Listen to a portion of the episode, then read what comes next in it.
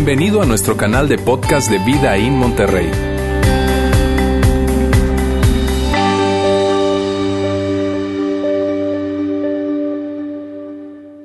Hola, buenas tardes, ¿cómo están? Muy bien, amigos, hoy, si, tú tienes tiempo viniendo acá con nosotros o has estado viniendo los últimos domingos, sabes que estamos en medio de una serie, una serie que hemos llamado Libre, ¿verdad? Solo que hoy vamos a hacer una pausa de esa serie. Hoy, hoy es un domingo diferente, ¿está bien? Hoy es un domingo diferente. Si es la primera vez que estás con nosotros, quiero que sepas que hoy hay algunos elementos diferentes. De hecho, ahora mismo en lo que tiene que ver con el mensaje va a ser muy diferente porque porque hemos decidido hacer una pausa por obvias razones, ¿no? Lo que pasamos como, como nación este, esta semana fue algo muy difícil, fue algo que vino a estremecer definitivamente toda, toda la nación. Hay muchas, hay, hay muchas conversaciones alrededor de eso, ¿no? Este, los medios de comunicación están, están hablando acerca de esto, las redes sociales están abarrotadas de, de, este, de este tema, de lo que tiene que ver con el sismo que pasó esta semana, y, hay, mucha, hay muchas emociones de por medio, en medio de esto. De hecho, hay, hay, hay, hay dudas también, eh, cómo es posible que sucede el mismo día que, que, que hace 32 años, este, y, y, hay tantas preguntas que, que se presentan, ¿sabes? Y por eso nosotros como iglesia hoy decidimos hacer una pausa con la serie y decidimos hablar acerca de esto. Y yo como pastor de la iglesia decidí hablar acerca de esto y que pudiésemos conversar. Y, hoy quiero que, hoy va a ser diferente, amigos. La verdad, hoy, hoy yo no quiero que tú veas esto como, como una plática, como un sermón, como una eh, predicación, sino más bien que sea como una conversación. Una conversación abierta, franca, transparente, una, una, una, conversación directa acerca de esto. ¿Por qué? Porque los temas difíciles hay que hablarlos, ¿sabes?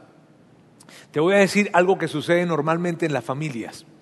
En las familias esto es algo que sucede. Cuando hay un tema difícil, lo evitan hablar. Eso es lo que normalmente sucede. Cuando en una familia hay un tema que, que, que es difícil, que, que genera incomodidad, que genera vergüenza, que genera dolor, algo, evitan hablar acerca de esto. Y cada vez que tú y yo estamos evitando de hablar temas difíciles en la familia, estamos construyendo un lugar inseguro para los nuestros. Lo contrario sucede cuando tú y yo hablamos de, de, situaciones difíciles en la familia, de temas difíciles, de temas que puedan ser escabrosos, complicados, estamos construyendo un ambiente seguro en la familia en, de, en donde cualquier tema se puede platicar. ¿Sabes? Eso es lo que hacemos. De hecho, cuando tú evades temas difíciles en la familia, lo que estás haciendo es, es, que estás teniendo una familia a la que le estás restando salud. Entonces, por eso hoy vamos a hablar, porque ustedes y yo somos familia. Esta es nuestra familia iglesia. ¿Está bien? Y por eso vamos a hablar acerca de este tema, que es un tema difícil, porque definitivamente no es un tema fácil hablar de la tragedia, no es un tema fácil hablar, hablar de, de, de lo que sucedía esta semana. Sin embargo, a pesar de que no es un tema fácil definitivamente y que es un tema difícil, eh, al mismo tiempo no es, no es un tema nuevo, es un tema que siempre ha estado. La tragedia es algo que ha estado presente en la historia de la humanidad. Si tú, si tú, empiezas a revisar la historia de la humanidad, tú vas a ver la tragedia siempre presente en las diferentes épocas de la historia. Siempre la tragedia ha estado presente. Y de hecho, probablemente, probablemente no sé si ustedes se han conseguido con alguien, algún amigo, en fin, o, ustedes mismos han pensado en esto. Oye, vale, pero, pero, pero, ¿qué onda? O sea, ya acaba de pasar este, un, un, temblor enorme que sucedió, este, eh, eh, hay huracanes, o sea, uno tras de otro. Ya se están acabando los nombres. Si tienes ideas, mándalas. Este, porque es que ya hasta no hay nombres para, para colocarle a los, a los, huracanes, que si Irma, que si María, que si la una, que si la otra. Es una cantidad de, de, cosas y que tal vez tú puedes llegar a preguntarte o tal vez has escuchado algún tipo de conversación en la que han dicho, ¿y hasta cuándo? Y ahora, ¿y, el, y, y, y cuál es el que viene? ¿O, o ¿qué, qué, pasa? ¿Hasta cuándo va a pasar esto? Y de repente probablemente en tono de reclamo levantan la, la, la, mirada al cielo y dicen hasta cuándo, cuántos más, cuántos más terremotos, cuántos más huracanes, cuántos más sismos, cuántos más tsunamis, cuántos más, cuántas amenazas de guerra. Estamos en medio de una amenaza de guerra y ¿qué, ¿qué, onda con respecto a esto? ¿Hasta cuándo, hasta cuándo, hasta cuándo? Y te quiero decir algo hoy, porque los temas difíciles hay que hablarlos, te digo. Este, esto, esto no tiene un hasta cuándo. De hecho, miren bien, no tan solo la tragedia siempre ha estado presente en la historia de la humanidad, no tan solo la tragedia va a seguir estando presente, sino que la tragedia va a aumentarse. Si en algún momento tú pensaste, ¿hasta cuándo más desastres naturales? Te tengo noticias con respecto a esto. Esos desastres naturales no se van a detener. De hecho, vienen más. Es increíble ver, y probablemente tú no sabías esto o sí lo sabías, y yo simplemente lo que hago es recordártelo. Pero es increíble ver cómo en, una colección de libros como es la Biblia, la Biblia es una colección de libros, y en esa colección de libros que se escribieron hace miles de años, se anticipa lo que está pasando en este momento. Y no tan solo se anticipa lo que está pasando, sino se dice que va a venir más. Que en vez de disminuir, va a aumentar. Eso es muy curioso. Y es necesario que tú y yo lo veamos y que lo hablemos. Porque probablemente haya algo como que, bueno, va a bajar, esto tan solo va a ser por este año. No, amigos, en los meses que vienen y en los años que vienen, esto va a aumentar. Y, es importante que sepas esto. Esto no tiene que ver con, buenos ni malos, porque mucha gente, muchas personas a veces dicen, no, que les pasó a esto, y yo escucho mucha gente decir esto. Oh, es porque, bueno, mucha gente me refiero a gente de iglesia, y probablemente por ese tipo de comentarios es que tú has resistido venir a la iglesia y el día de hoy es tu primera vez acá pero escuchas cosas como, por ejemplo, eh, eh, eh, es que es, eso es porque hay un pueblo idólatra, o es porque son unos pervertidos que se han alejado de Dios y entonces, ¿sabes? No. Siempre, eso está escrito y estuvo escrito desde hace mucho tiempo. Eso no tiene que ver con que sean buenos y malos. ¿Por qué? Porque la tragedia, primero, es universal, me explico, sucede en todas partes. Y segundo, la tragedia es imparcial. Le sucede tanto a buenos como a malos, como a todos. adultos, ancianos, a niños, de hecho, una de las cosas que más nos dolía esta semana era el tema de, la escuela que se, que se derrumbó y los niños que estaban allí adentro. Mira, la tragedia siempre ha sucedido. De hecho, mira bien, mira, la persona más buena que ha existido en la humanidad murió trágicamente. Jesús fue acusado injustamente, fue torturado y fue expuesto a la peor, a la muerte más cruel que había en ese tiempo, que era la muerte por crucifixión. Eso fue una tragedia. Murió trágicamente. ¿Te puedes imaginar por un momento su mamá? ¿Te puedes imaginar por un momento a María viendo eso? ¿Tienes hijos? Imagínate ver a tus hijos o a tu hijo expuesto en desnudez, torturado, y, abusado de la manera en que fue abusado, muerto en una cruz. ¿Crees que eso no es una tragedia? Eso fue una gran tragedia. Y le sucedió a la persona más buena que ha existido. Por lo tanto, esto no tiene que ver con buenos ni malos. Esto tiene que ver con que la tragedia es imparcial definitivamente y la tragedia es universal. Siempre llega y va a llegar con más frecuencia. Ahora, hay diferentes respuestas para esto. De la gente me refiero. Las personas responden de una manera diferente ante la tragedia. Eh, eh, y, mira, cuando yo hablo de tragedia, ahorita estamos hablando en un contexto de, este, de este sismo o este temblor que sucedió en la Ciudad de México y en los alrededores. Eh, pero, pero, cuando hablo de tragedia, por favor, veámoslo, veámoslo con una mirada amplia. Tragedia, hablamos de tragedia a un huracán, sí, hablamos de tragedia a un temblor, a un terremoto, sí, pero hablamos de tragedia también en una enfermedad es una enfermedad terminal, esa enfermedad que llega y cómo le puedes tú, de qué otro nombre podrías decirle a una madre que su hijo esté enfermo con una enfermedad terminal si eso no es una tragedia. ¿Qué acerca de probablemente, mira bien, qué acerca de probablemente una traición? Dime si el profundo e índigo dolor que la traición en un contexto familiar sucede, ¿acaso eso no es una tragedia? Dime si acaso la separación no es una tragedia para una familia y para un niño que no va a volver a ver a su papá o a su mamá de la misma manera en como lo ha venido viendo. Dime si eso no es una tragedia. Hay tantas tragedias, definitivamente. Y cuando hablamos de tragedia, por favor, no veámoslo solamente en el, tema de un desastre natural, veámoslo de una manera más amplia. ¿Y cuántas son las respuestas? Diferentes respuestas damos con respecto a la tragedia. Yo, veo personas que ante la tragedia se van y se hunden en una profunda tristeza. Eh, veo, veo, personas que ante la tragedia eh, eh, lo que hacen es buscar un responsable, buscar un culpable. Y tú eres el responsable, tú eres el culpable. Alguien es el responsable o el culpable de esto. Y son los pecadores, y son estos, son los otros, o es aquel, o es el otro, o es Dios, no sé. Otras personas, otras personas buscan, buscan evitar la tragedia en términos de evitar la conversación, evitar estar cerca de ella, evitar tener la conversación, evitar, evitar plantearse un pensamiento acerca de eso y lo que hacen es que evitan totalmente esto de la tragedia. Otros se enojan, se enojan profundamente, tienen una ira con respecto a esto, un sentido de indignación. Otras personas se enojan, pero se enojan con Dios. Y otros no se enojan con Dios porque lo que hacen es que dudan de la existencia de Dios. Y yo escucho mucho este pensamiento, ¿cómo un Dios que es todopoderoso y es amor pudo permitir esto? O es todopoderoso o es amor. Porque probablemente es todopoderoso y al ser todopoderoso pudo hacer esto, pero no es amor, porque si hubiese sido amor no lo hubiese permitido. O probablemente es un Dios de amor que nos ama muchísimo, pero no es todopoderoso porque no puede intervenir en la naturaleza para impedir esto. ¿Sí ves?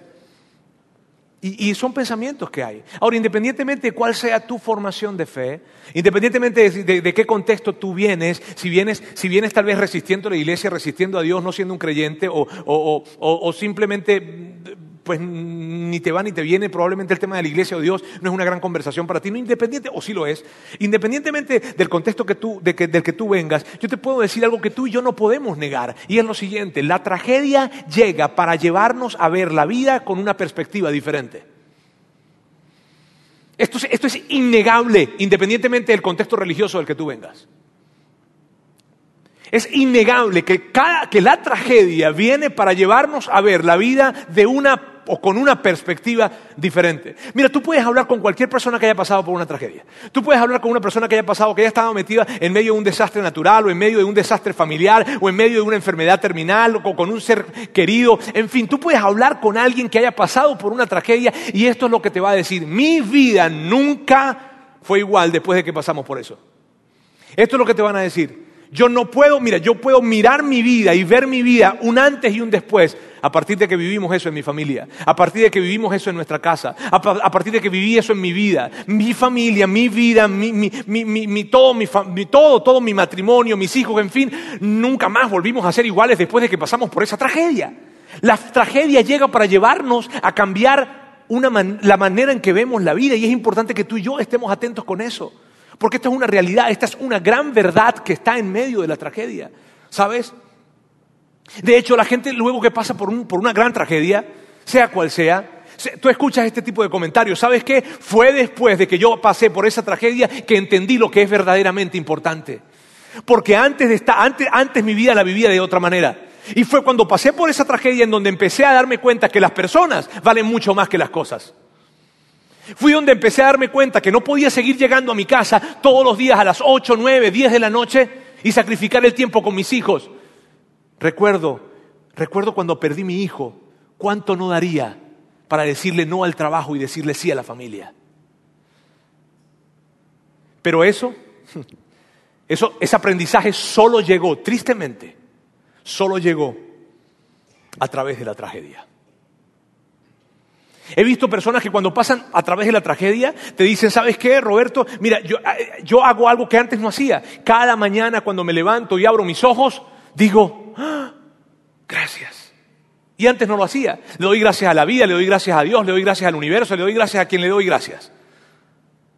Yo he escuchado a una persona que en una oportunidad se me acercó y me dijo, ¿sabes qué, Roberto? Fue después de que yo viví por esa tragedia que tenía que ver con una enfermedad, fue después de que yo pasé por esa tragedia, por esa enfermedad, por esa situación tan difícil, que cada día le doy gracias a Dios por el aire que respiro. ¿Cuántas veces tú le das a Dios gracias? Pero sinceramente, no gracias a Dios por el aire. No, cuando tú dices, Dios, gracias por el aire. ¿Cuántas? Mira, nadie entiende el valor del aire hasta que no ha pasado por una tragedia, como por ejemplo una crisis asmática. Si tú has tenido asma, tú sabes de lo que te estoy hablando. ¿Cómo valoras el oxígeno? Pero, pero ¿cuándo llega eso? ¿Pero cómo llega eso? Llega a través de la tragedia.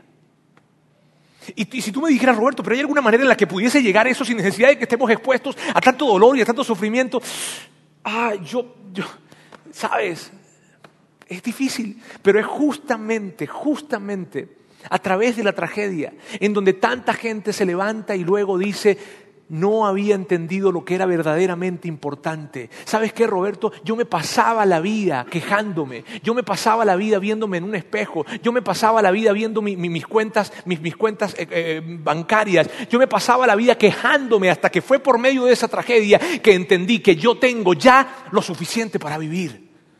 Y mi vida cambió y sustituí la queja por el agradecimiento. Y cuando tú escuchas ese tipo de historia, cuando tú y yo escuchamos ese tipo de historia en donde alguien fue capaz de cambiar la queja por el agradecimiento, tú dices, wow, esa es una gran historia. ¿Qué hizo posible de que esa persona pudiese cambiar la queja por el agradecimiento? La tragedia. y es necesario la tragedia para que alguien cambie la queja por el agradecimiento. Yo no sé si es 100% necesaria, pero te digo algo, creo que no hay algo más efectivo que la tragedia para que suceda eso.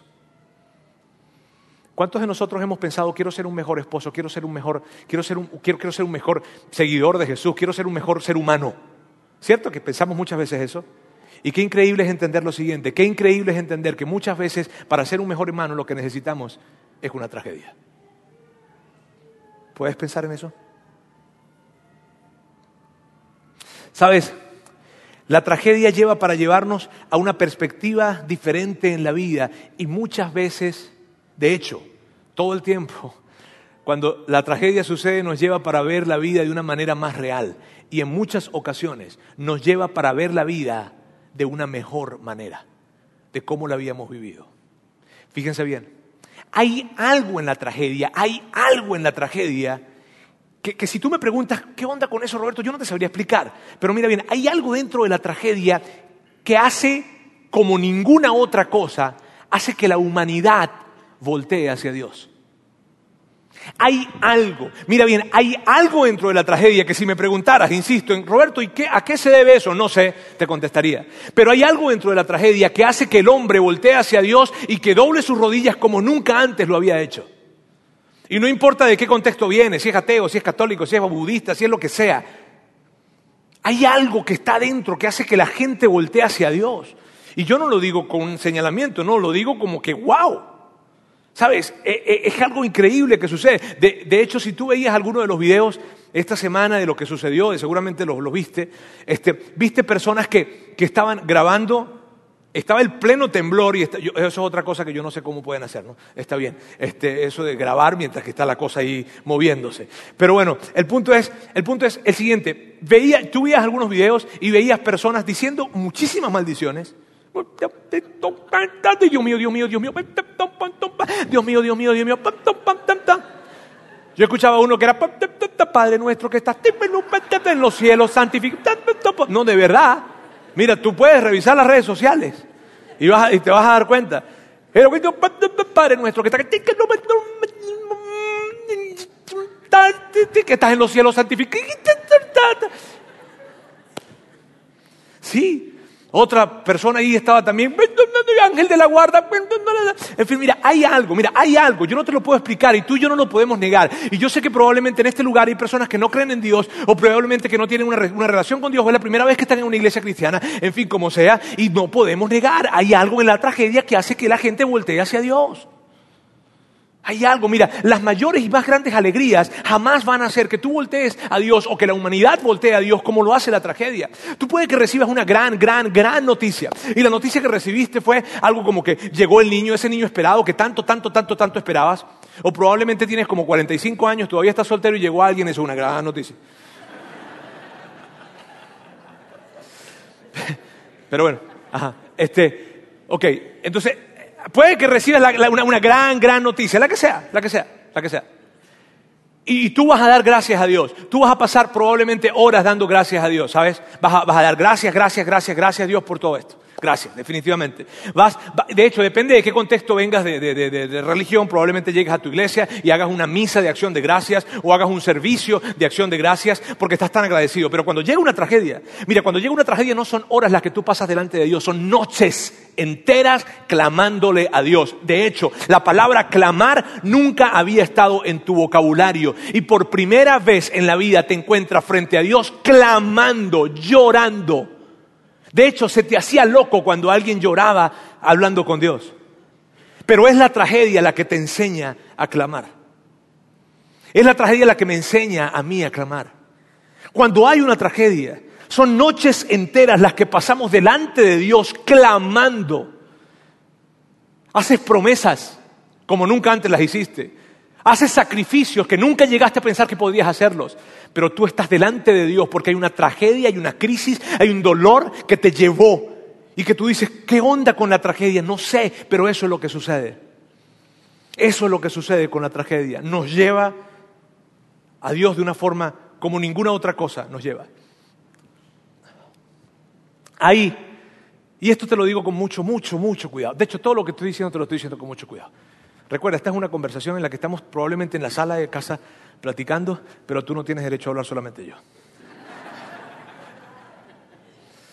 Eh, esto te lo digo con mucho cuidado, te digo. Pero mira bien, un mundo sin tragedias es un mundo peligroso. Un mundo sin tragedias es un mundo en el cual definitivamente, probablemente yo no quisiera vivir. ¿Por qué? Permíteme explicarte eso. Porque si la tragedia hace que la humanidad y que el hombre voltee hacia Dios, es la herramienta más efectiva para que el hombre voltee hacia Dios. Mira bien, cuando una persona interpreta la vida sin Dios en el cuadro. Cuando una persona interpreta la vida, interpreta el mundo, interpreta lo que sucede sin Dios en el cuadro o sin Dios sin la interpretación, esta es la tendencia natural que tenemos todos, a interpretarla a través del lente del egoísmo. Esa es la tendencia. Entonces, si yo no interpreto la vida, el mundo, lo que sucede a través de, o a Dios, colocando a Dios en el cuadro, mi tendencia, tu tendencia, nuestra tendencia será interpretar a Dios desde el lente del egoísmo. Y yo quiero, y yo quiero preguntarte esto. ¿Cómo, y, ¿Cómo, es eso, Roberto, del lente del egoísmo? Permíteme explicarte, porque las decisiones que tome alguien las tomará de esta manera. Si alguien toma, mira bien, si alguien interpreta el mundo sin incluir a Dios en el camino, las decisiones que toma las toma en función a lo que más le beneficia a él o a los suyos. Las decisiones que toma las toma en función a lo que le generará más placer. Así se toman las decisiones cuando tú no tienes a Dios incluido en el cuadro. Y por cierto, esa es una gran y popular manera de tomar decisiones. Ahora yo quiero preguntarte algo, ¿te puedes imaginar tan solo por un momento, tú y yo pudiésemos imaginarnos cómo sería vivir en un mundo en donde el egoísmo es la brújula, en donde el egoísmo es la norma, en donde el egoísmo es el timón? ¿Te puedes imaginar vivir en un mundo así? Probablemente no tengas que usar mucha imaginación, ¿no? Porque probablemente tú has vivido el dolor que viene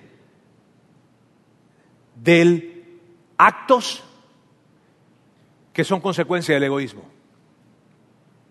Cuando un hombre o una mujer le es infiel a su esposo o a su esposa,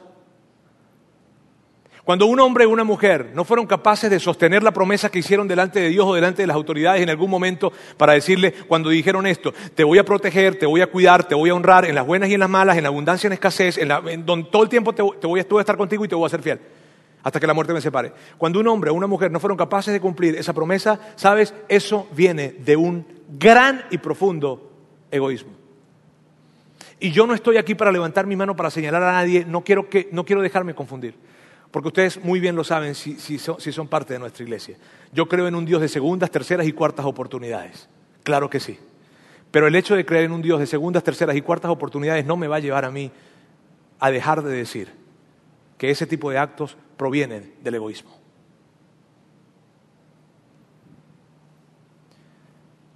¿Sabes? Del egoísmo provienen, proviene cuando un hombre y una mujer no es capaz de decirle a su esposa, sí, mi amor, voy a cambiar, o a sus hijos, sí, hijo, yo te prometo que voy a estar acá. El tema es que lo enmascaramos, lo enmascaramos en que estoy cuidando a la familia o en que estoy haciendo algún tipo de cosas. Pero sabes, la realidad es que eso viene del egoísmo. Del egoísmo provienen las conductas adictivas. Del egoísmo provienen las mentiras, del egoísmo proviene el robo, del egoísmo provienen las relaciones rotas, del egoísmo provienen las quiebras financieras. Las mayores y los mayores desastres provienen de actos de egoísmo. Y, llegar, y por eso te digo una cosa, por eso, por eso, por eso yo creo que vivir en un mundo sin tragedias es tan peligroso. ¿Por qué? Porque nos dejará expuestos a vivir en un mundo de egoísmo. Será como andar en un mar de egoísmo y andar a la deriva totalmente.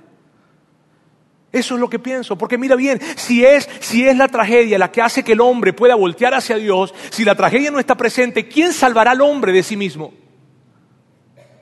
¿Quién salvará al hombre de su egoísmo? ¿Quién? Alguien dice Dios, pero ¿de qué forma? Si Dios siempre ha estado presente. Entonces, es donde yo veo esto. Un mundo de tragedias, un mundo sin tragedias se vuelve peligroso porque dejamos al hombre en manos del hombre. Y dejamos, y es como andar en un barco cuyo timón es el egoísmo. Como te decía esto con cuidado, también te digo esta otra cosa con cuidado. Mira bien, es en la tragedia en donde se encuentran los mayores actos de amor de Dios y de otras personas. Qué curioso, ¿cierto?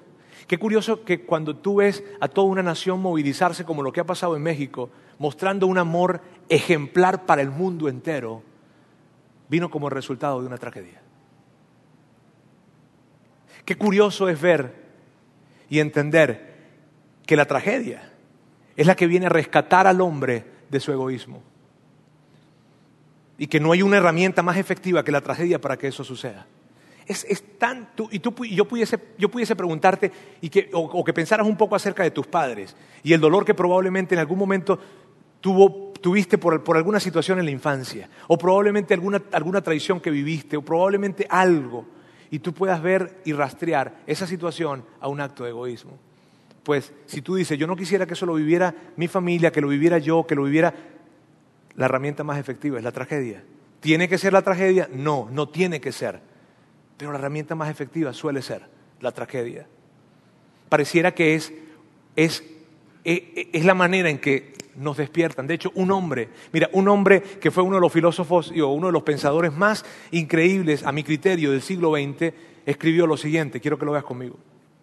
Dios nos murmura en los placeres, nos habla en la conciencia, pero nos grita en el dolor.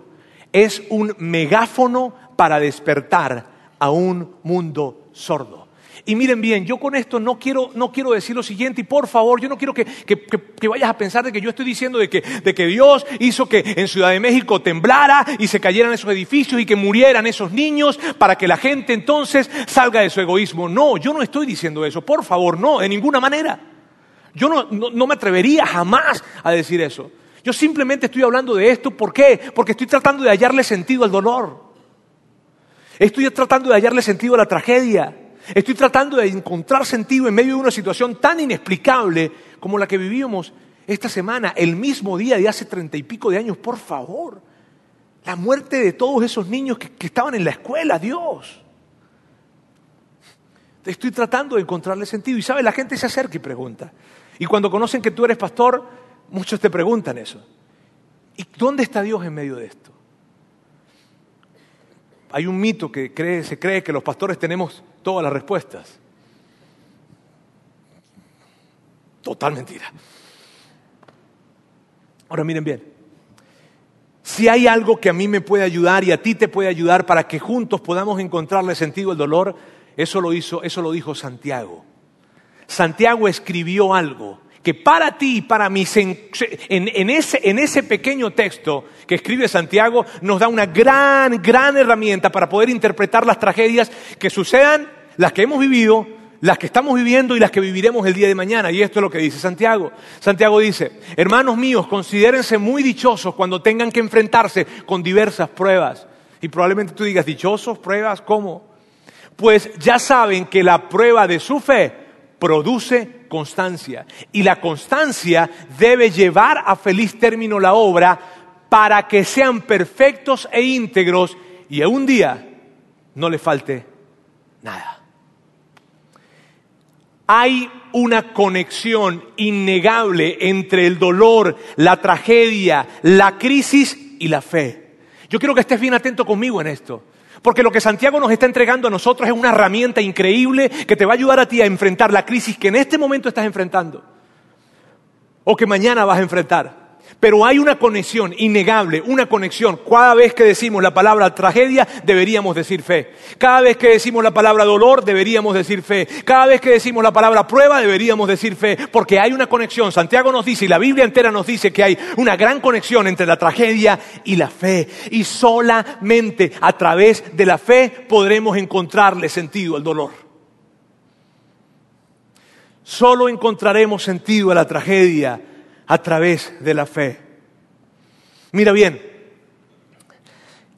ante cualquier situación que el día de mañana vayas a vivir, porque probablemente estoy hablando contigo y tal vez tú me dices, Roberto, yo no estoy viviendo ninguna tragedia, probablemente te tengo noticias, vas a vivir tragedias.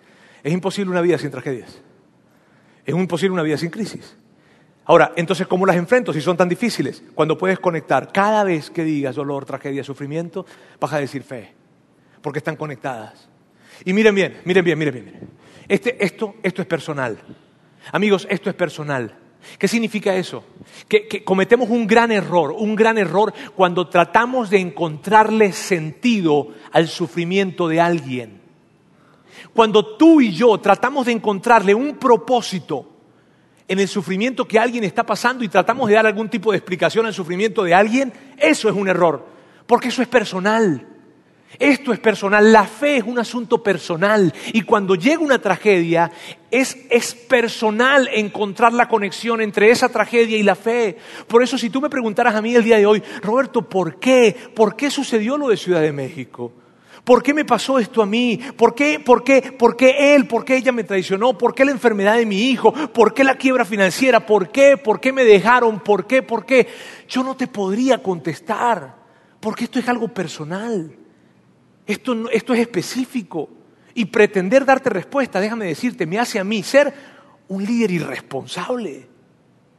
Creer algo que yo no soy. Lo que yo sí te podría decir es esto, acércate a Dios.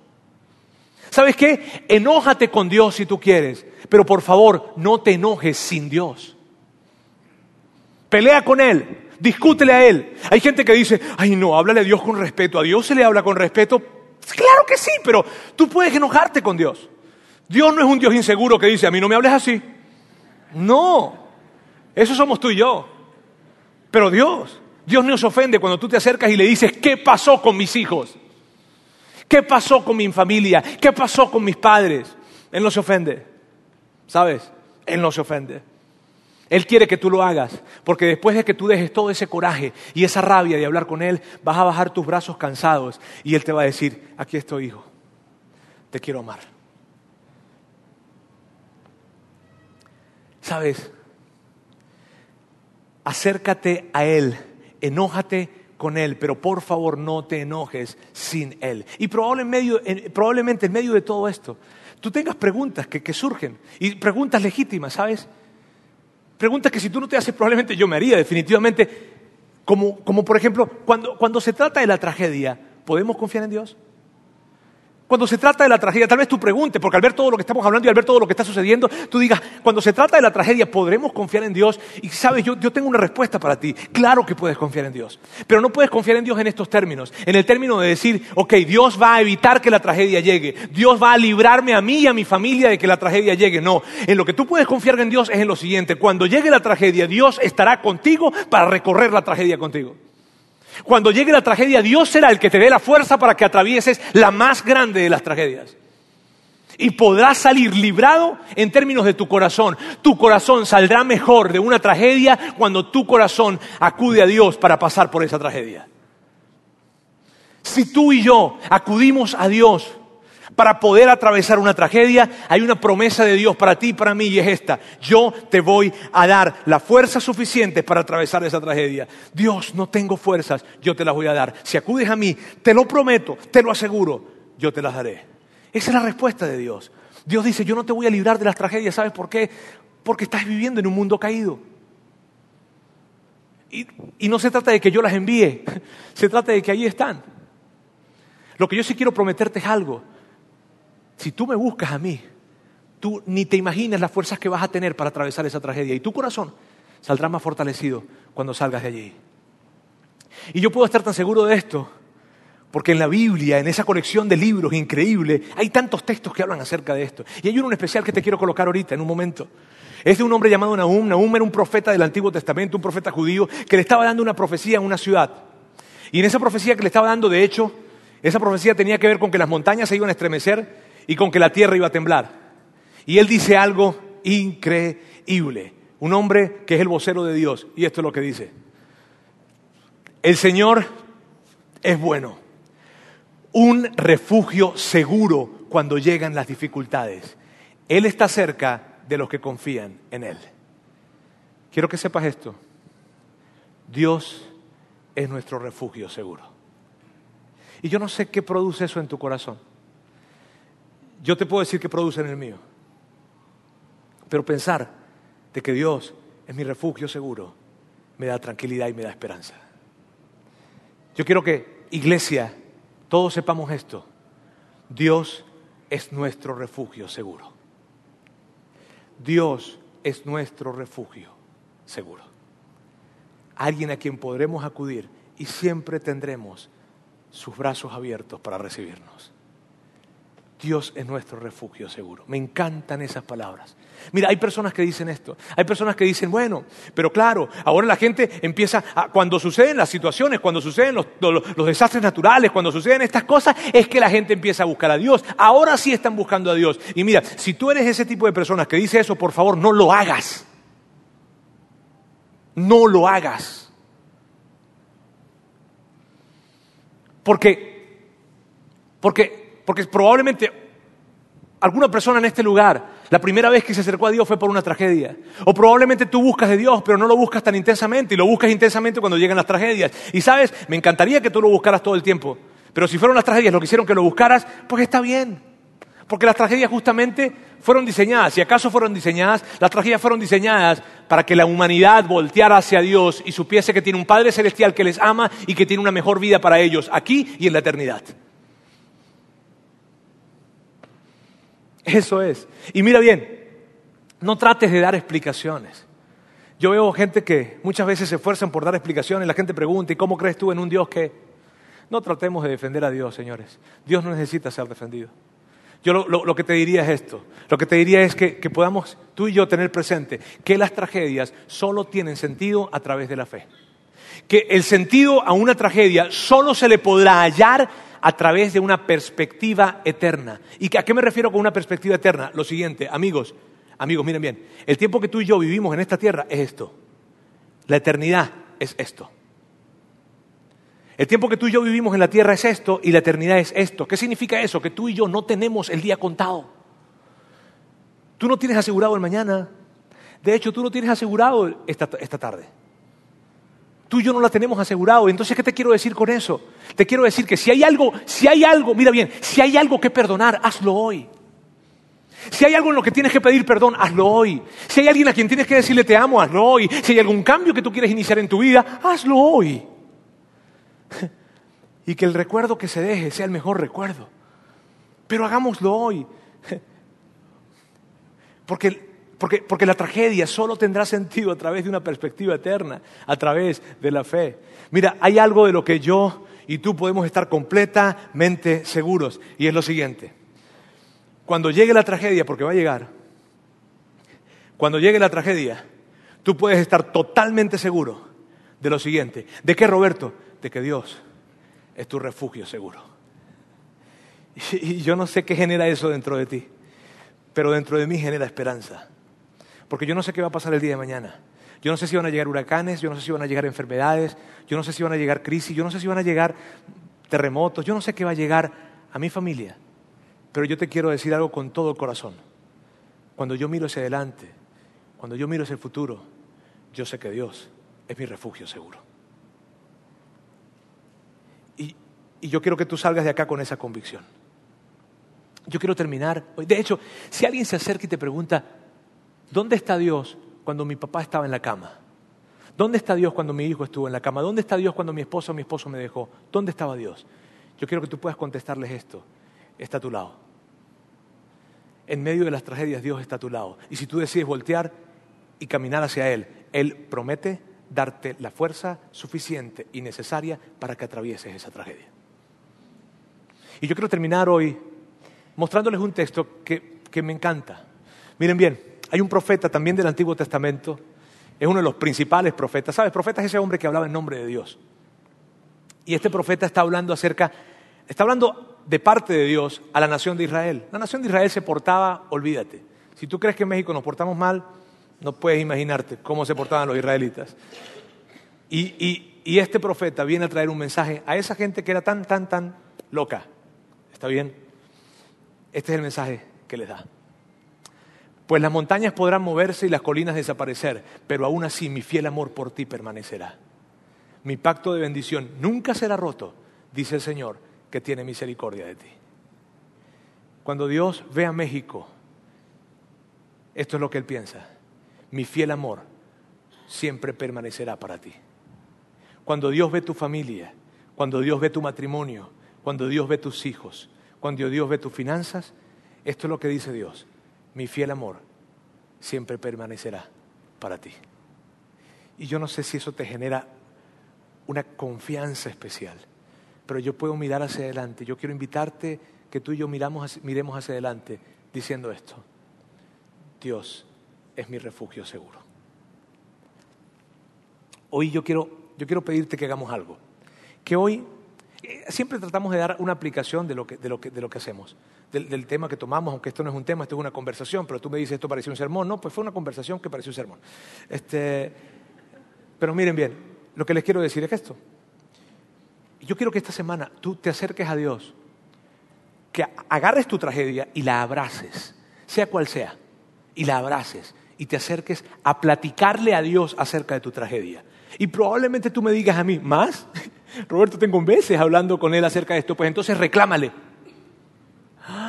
¿Me estás diciendo que le reclame a Dios? Sí, pero que haya sentimiento en tu conversación con Dios.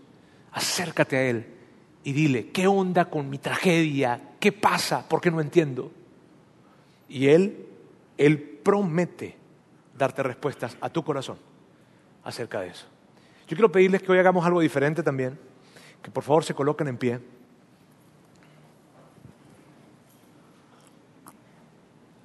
Y, ¿sabes? Aquí todos somos mexicanos. Me siento bien diciendo eso. Y yo quiero pedirles que unamos nuestro corazón por nuestra increíble nación. Que unamos nuestro corazón por México, por la gente, por las familias que están sufriendo en este momento cosas que nosotros ni nos imaginamos. Pero que también esto se convierta en una oración por cada persona que está enfrentando hoy en día una gran tragedia. ¿Está bien? y que tú y yo unamos nuestros corazones. Y aquí mira bien, yo estoy tan feliz que, nuestra iglesia es como es. allá afuera dicen, esta es una iglesia para... Y, así es esta iglesia. Yo sé que aquí hay personas que son cristianas, católicas, judíos, musulmanes, quien sea, bienvenidos. Esta es una iglesia para todos. Y todos unamos nuestro corazón en, en este momento. Unamos nuestra fe en Dios para poder pedir por estas personas. ¿Está bien? Dios, quiero presentarte, quiero, quiero, quiero, quiero que sepas, Dios, ahora todos los que estamos en este lugar, lo hacíamos en la primera reunión y lo hacemos en esta segunda reunión también. Dios, todos los que estamos en este lugar unimos nuestro corazón y unimos nuestra fe para pedirte, para ponernos de acuerdo en algo, presentarnos delante de ti, pedirte que por favor atiendas el corazón herido de la gente que en este momento sufrió en medio de este desastre que vivió, se vivió en la Ciudad de México y en ciudades alrededor de la Ciudad de México. Dios, queremos pedirte, nos ponemos de acuerdo para, pedirte, Dios, que extiendas tu mano, que, te hagas presente a estas personas, que ellos puedan conocerte de alguna manera y que vean tu misericordia reflejada en muchas personas que probablemente están alrededor de ellos, pero que puedan conocerte de una manera en como nunca antes te han conocido, Dios. Queremos pedirte, clamarte, rogarte por esta gente, Dios, como nosotros quisiéramos que en algún momento alguien rogara por nosotros en algún momento de tragedia. Dios, queremos pedirte que tú intervengas en sus familias, que intervengas en el corazón que ha perdido a alguien y que traigas consuelo de una manera sobrenatural. Dios, quiero pedirte, Dios, por, por, cada persona que probablemente perdió su casa, perdió todo y ahora levanta las manos, mira a sus hijos pidiéndole y diciéndole, y él o ella no saben qué hacer. Por favor, Dios, interven en la vida de estas personas y ayúdanos a nosotros a hacer tus manos y tu voz para ellos. Y te quiero presentar a cualquier persona en este lugar que está escuchando este podcast probablemente y que están en medio de una tragedia. Dios, recuérdales, recuérdales que tú eres el único refugio seguro y que tú eres ese refugio seguro. Dios, te amamos y unimos nuestro corazón y nuestra fe de esta manera. En el nombre de Jesús. Amén. Gracias por haber escuchado este podcast de Vida en Monterrey. Si deseas escuchar estos mensajes en vivo, te invitamos a que nos acompañes todos los domingos a nuestro auditorio. Para más información sobre nuestra ubicación y horarios, entra a vidainmty.org o síguenos en nuestras redes sociales como Facebook, Twitter e Instagram. Nos vemos la próxima semana.